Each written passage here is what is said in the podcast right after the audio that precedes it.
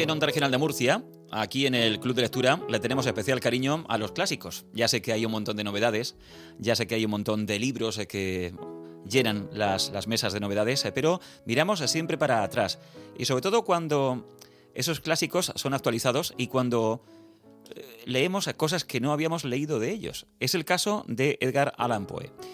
Lo conocemos, lo hemos leído una y otra vez, pero nos hemos fijado solamente en su obra de ficción y hay una faceta desconocida y es su gran trabajo de ensayista. Y Páginas de Espuma, que ya publicó en un tocho imprescindible todos los cuentos de, de Edgar Allan Poe, ahora nos entrega los ensayos completos en tres volúmenes. Y tenemos la ocasión esta noche de hablar con Juan Casamayor, el editor de Páginas de Espuma, al que hay que agradecerle tanto y tanto, no solamente la apuesta por el cuento, sino la recuperación de clásicos como este del que estamos hablando. Juan, buenas noches. Hola, muy buenas noches, un placer, como siempre. Oye, eh, ¿por qué son tan importantes estos ensayos? Da la impresión de que su faceta de narrador ha dejado a un lado, en la, en la sombra, también la otra vertiente, que no solamente construyó eh, con su mente atormentada esos cuentos eh, que han pasado a la posteridad, a la historia de la literatura universal, sino también fue capaz de reflexionar críticamente sobre otros textos, no los suyos. Efectivamente, alguien oye hablar de Edgar Allan Poe y piensa en uno de los renovadores y forjadores del cuento moderno, ¿eh? o piensa en ese famoso poema de El Cuervo, que son como obras eh, mayúsculas de, la historia universal.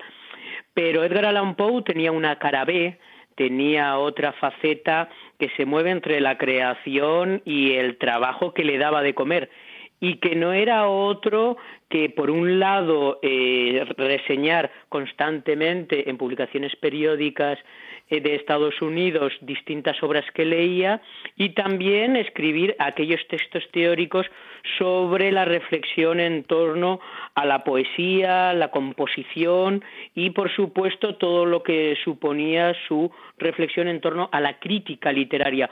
Por lo tanto, el lector se va a encontrar un Edgar Allan Poe tan fascinante como el otro, pero que ambos están muy relacionados. Mm. ¿Y en quién se fijaba? Eh, yo menciono a Dickens, pero hay muchos autores eh, en los que se detiene Edgar Allan Poe en, estos ensayos. Eh, ¿Cómo ve a sus contemporáneos o incluso a autores que mm, ya no lo eran, que habían muerto, pero que habían dejado obras que él leía con, con gusto? Mm, él era un lector muy atento de lo que estaba pasando en su momento y en la época que le tocó vivir. Era un lector muy atento a los escritores contemporáneos. Es famoso el caso de Dickens, que lo reseñó cuando él apenas tenía 27 y Dickens 24.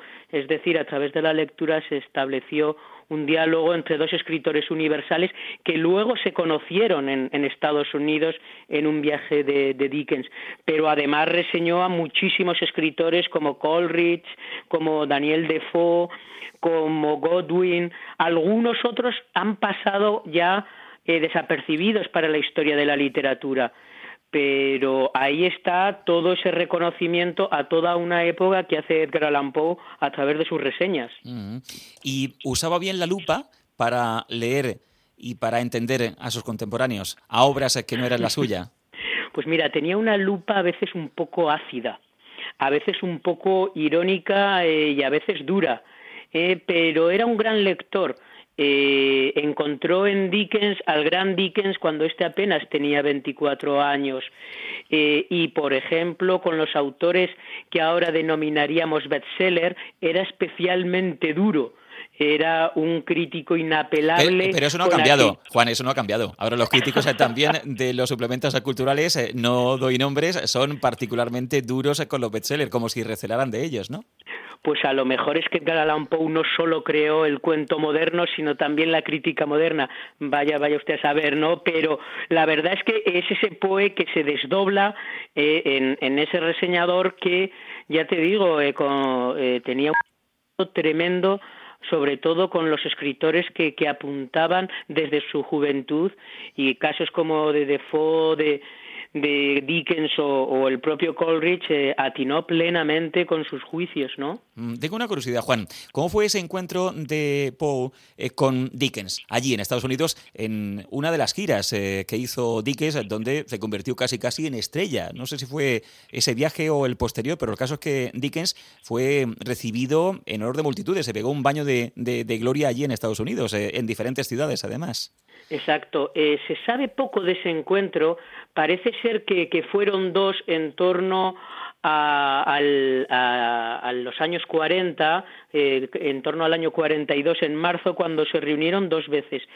Eh, ellos ya se habían leído mutuamente, eh, Poe se había encargado de hacerle llegar alguno de sus textos y parece ser que eh, hubo recomendaciones de, de textos poéticos entre ambos, pero ha trascendido poco lo que allí realmente se, se habló.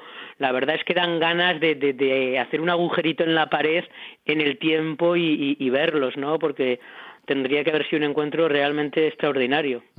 Aparte de estos ensayos eh, que habéis dividido en tres volúmenes, ya tenemos a la venta el primero, ensayos completos de Edgar Allan Poe.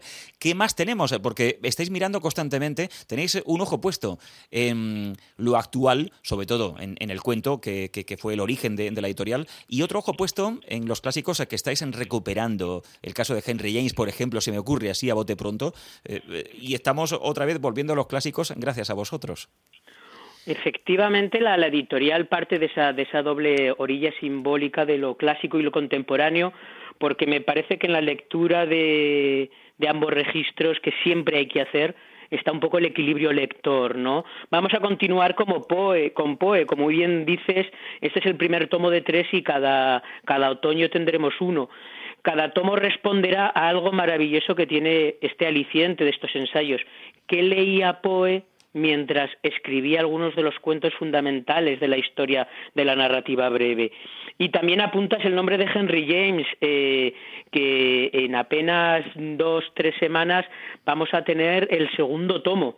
Eh, de los cuentos completos, eh, en particular en esos años medios de, de James, como él hubiera denominado a, esa época que son la década de los 80 y parte de los 90 del siglo XIX, donde escribió auténticas joyas eh, de, la narrativa breve. ¿no?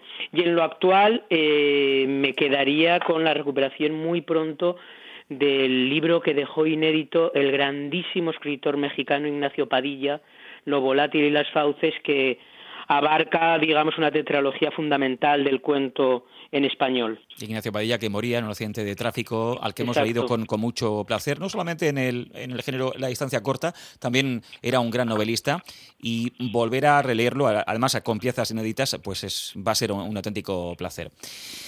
Juan, un placer hablar contigo también, ¿sabes? Cada día que te tenemos aquí en Onda Regional de Murcia para hablar de cuentos y para hablar de clásicos. Y nos encanta que además hagas apuestas como esta de Lola López Mondejar, a la que tuvimos no hace mucho tiempo en la radio. Y nada, que os seguimos leyendo, por supuesto.